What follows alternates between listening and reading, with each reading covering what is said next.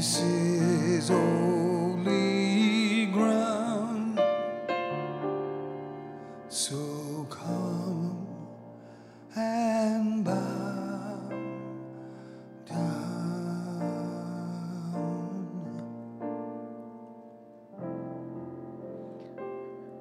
Bendiciones hermanos, en este hermoso viernes, tarde ya casi noche, ah, que Dios los bendiga, los cuide, los protege.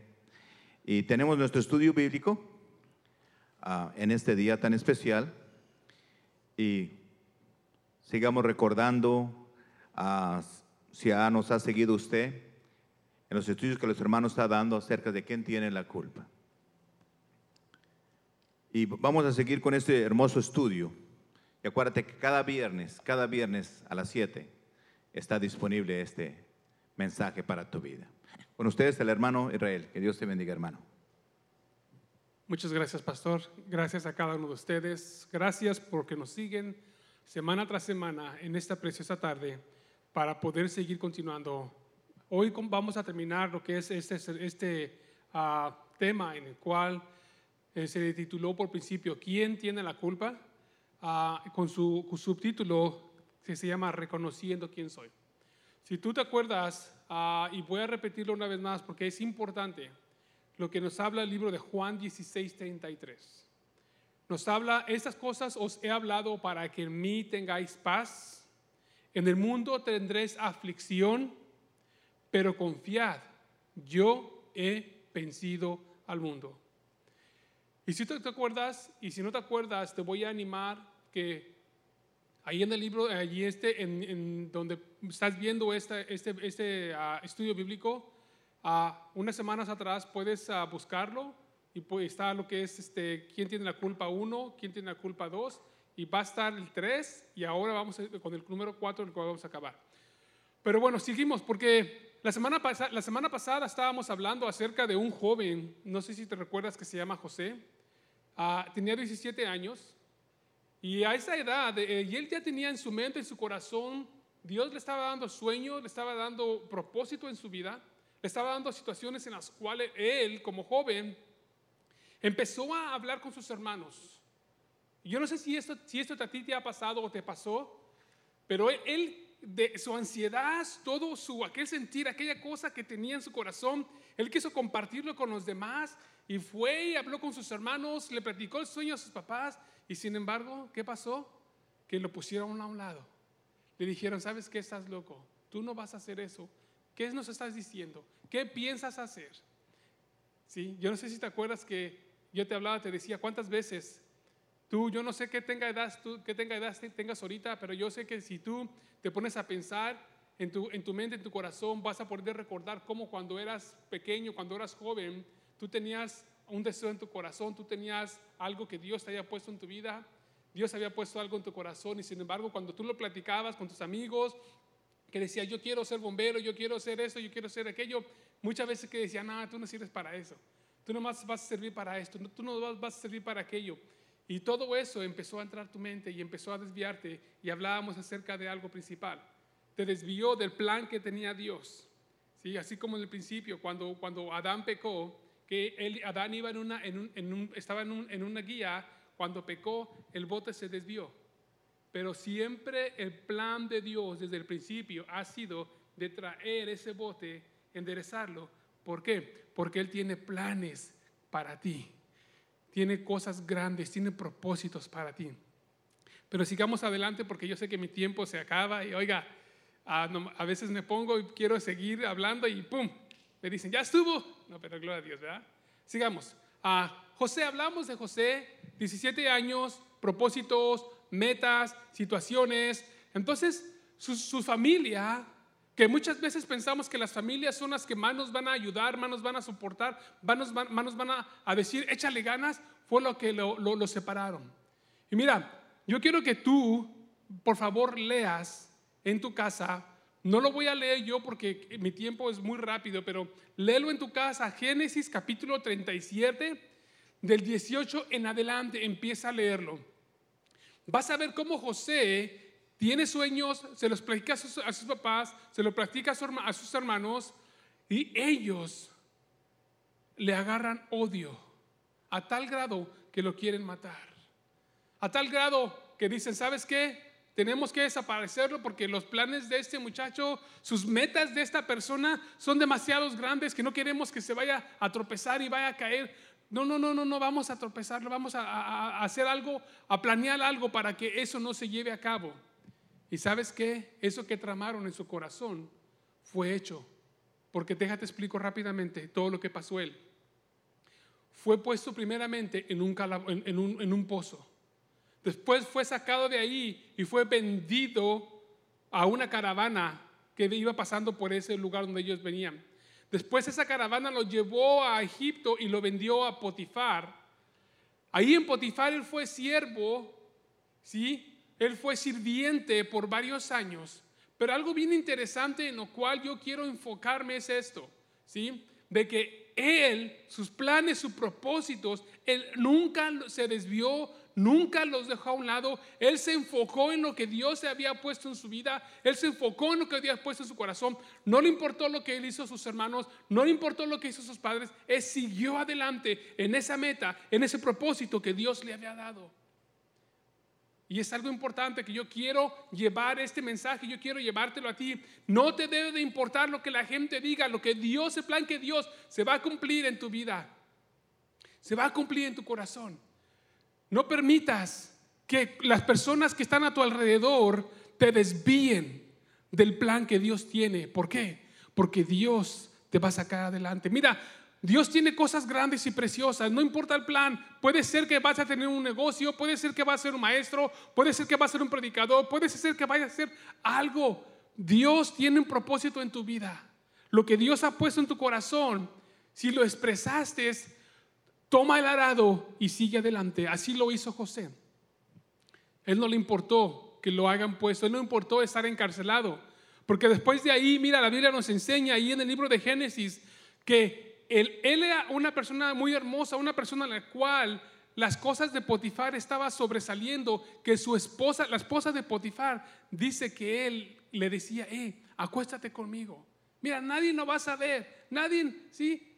Y sin embargo él dijo, mm, mm, no, primeramente, ¿por qué? Porque yo temo a un Dios poderoso en el cual él todo lo ve. Acuérdate, amado amigo, hermano, Dios todo lo ve. Nosotros no nos podemos esconder de Dios. Todo lo que hagamos, todo lo que hacemos, aún todo lo que pensemos, Dios lo está viendo y Dios lo está poniendo en su libro. ¿Por qué? Porque Él tiene cosas grandes y preciosas para tu vida. Así que tengamos cuidado lo que pensamos, lo que decimos, lo que hablamos. ¿Por qué? Porque eso también afecta a mi vida. ¿Cómo yo me hablo a mí mismo?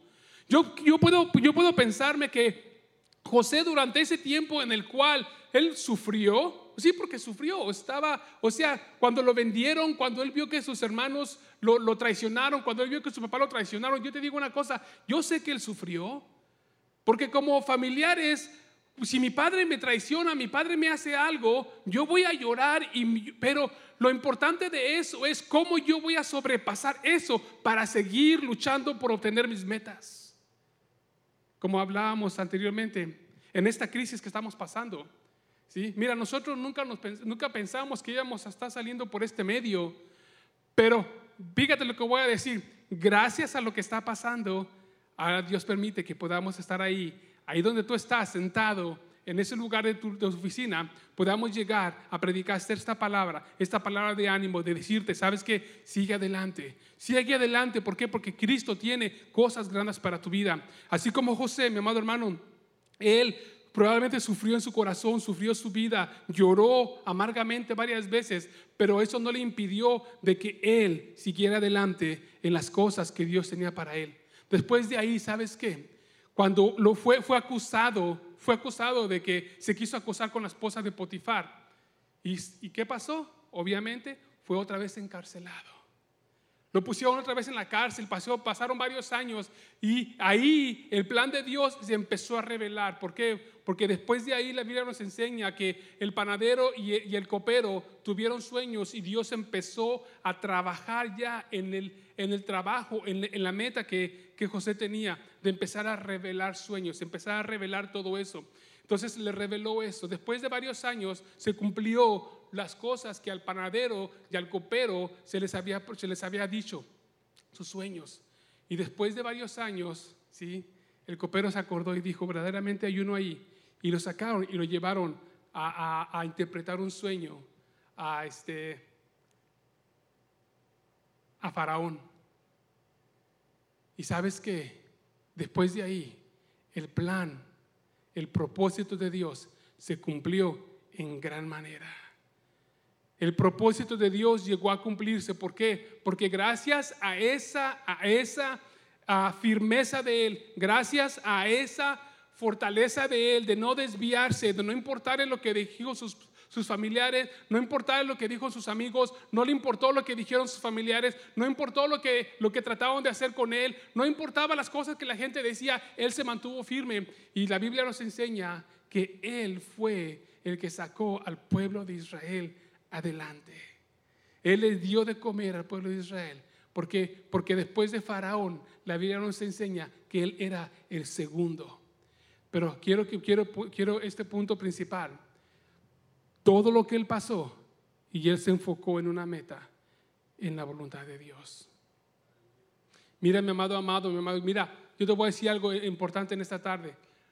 Probablemente tus sueños, tus metas fueron desviados y nosotros lo permitimos así porque permitimos que las palabras que nos hablaron cuando éramos niños, cuando éramos jóvenes, afectaran nuestro pensar, afectaran nuestra manera de, de- ser, afectaran cómo éramos nosotros. Esas cosas yo te digo, ¿sí? Dios todavía tiene un propósito en tu vida. Si te desviases un poquito, ¿sabes qué? Por eso es que estás escuchando este, este, este, este estudio bíblico, porque Dios tiene un propósito y Él va a enderezar. Y fíjate cómo lo estoy diciendo, Él va a enderezar tu camino. ¿Por qué? Porque Dios tiene grandes propósitos para tu vida.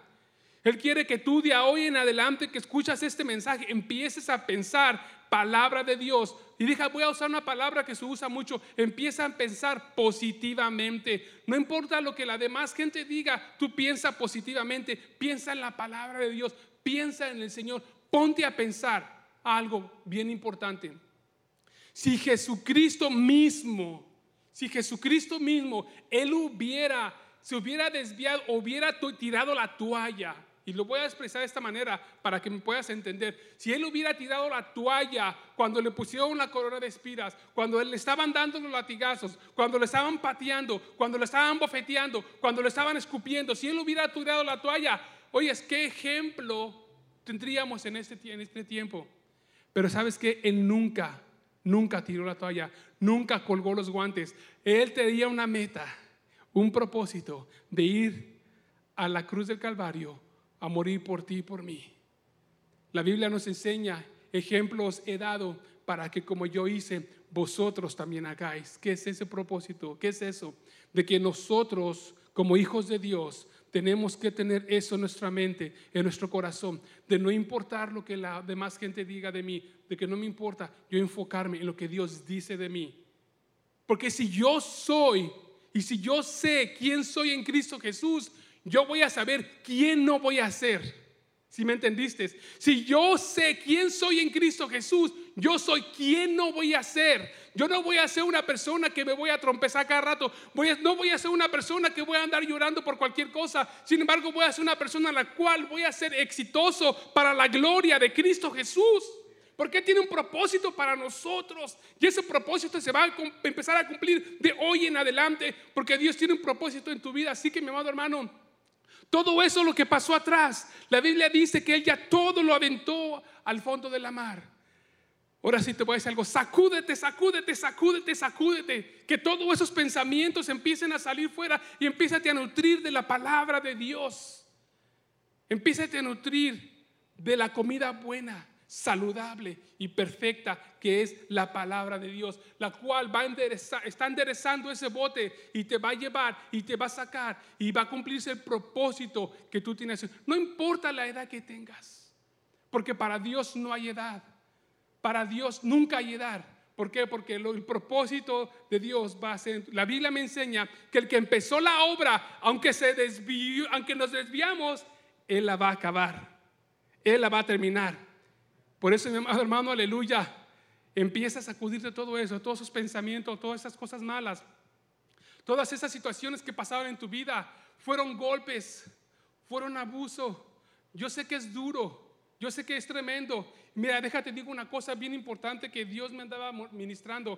Si es necesario que tú empieces y vayas a ver a doctores para empezar, que te empiecen a ayudar, hazlo. Por eso Dios dio la sabiduría a los doctores para empezarnos a ayudar, porque a veces no sabemos cómo empezar, pero sí te voy a animar de que después que hagas eso, o durante ese tiempo, tú busques de Dios, porque Él es el mejor doctor, Él es el mejor psiquiatra, psicólogo, como tú lo quieras poner, Él es el mejor doctor, ¿sí? Y Él va a guiarte por donde debemos estar. Mírame, amado hermano, yo sé que mi tiempo se me está acabando. Déjate digo algo, y este es, aquí voy a empezar lo que es el próximo estudio de la siguiente. Si tú no sabes probablemente cuál es el primer paso que tienes que dar para poder empezar a sacudirte todo eso, la Biblia nos enseña, Mateo 11, 28, 30, dice, venid a mí todos los que estáis trabajados y cansados, que yo os haré descansar. ¿Sí? Llevad mi yugo sobre vosotros y aprended de mí, que soy más y humilde de corazón, y hallaréis descanso para vuestras almas. Así que mi amado hermano, en este día yo te animo yo te, quiero sacudirte ahí donde estás en esta tarde para que despertemos, porque también es para mí de que despertemos de todo eso y salgamos adelante, sigamos caminando en Cristo Jesús, sigamos caminando, mi amado hermano, aleluya, por, el camino que Dios nos ha dado. ¿Por qué? Porque cosas grandes hay para cada uno de nosotros. Así que, mi amado hermano, en esta preciosa tarde, yo te voy a dejar con esto. Cristo tiene cosas grandes para tu vida. Cristo te ama. Dios te bendiga, Dios te guarde. Te espero la próxima semana que vamos a seguir. Bueno, ya acabamos este tema, pero vamos a empezar un tema nuevo de cómo yo poder sobresalir de todo esto. Que Dios te bendiga. Amén.